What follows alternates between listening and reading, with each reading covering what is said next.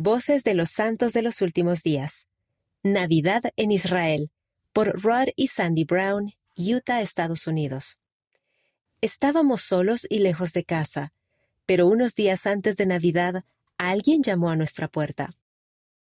En agosto de 1977, mi esposo y yo nos mudamos a Reivot, Israel, con nuestros tres hijos, todos menores de seis años. El idioma era desconocido Pocas personas hablaban inglés, la comida era diferente de la que estábamos acostumbrados, e ir de compras era un desafío. Aprendimos mucho durante los dos años que vivimos allí.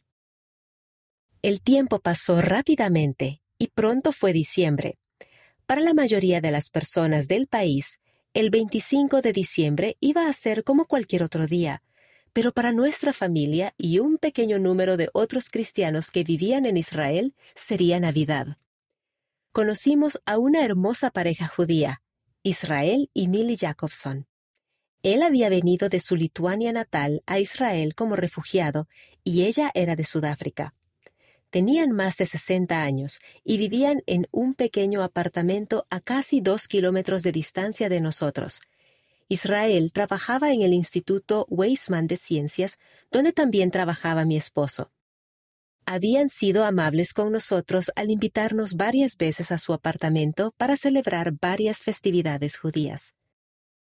Al prepararnos para la Navidad ese año, queríamos que nuestros hijos sintieran la importancia de celebrar el nacimiento del Salvador encontré un papel de envolver marrón, lo corté en forma de árbol de Navidad y nuestros hijos lo colorearon con crayones verdes. Luego adherimos dulces a nuestro árbol de papel a modo de adornos y lo pegamos en la pared. Ese año no esperábamos tener muchos regalos debajo de nuestro árbol. Nos sentíamos solos y lejos de todos y de todo lo que conocíamos. Una noche, solo unos días antes de la Navidad, alguien llamó a nuestra puerta. Cuando la abrimos, hallamos a Israel Jacobson allí sosteniendo un pastel. Él y su esposa sabían que éramos cristianos y que el nacimiento de Jesucristo era importante para nosotros. Hicieron lo que pensaron que era mejor y hornearon un pastel para ayudarnos a celebrar el cumpleaños del Salvador. Esa fue una dulce experiencia para toda nuestra familia.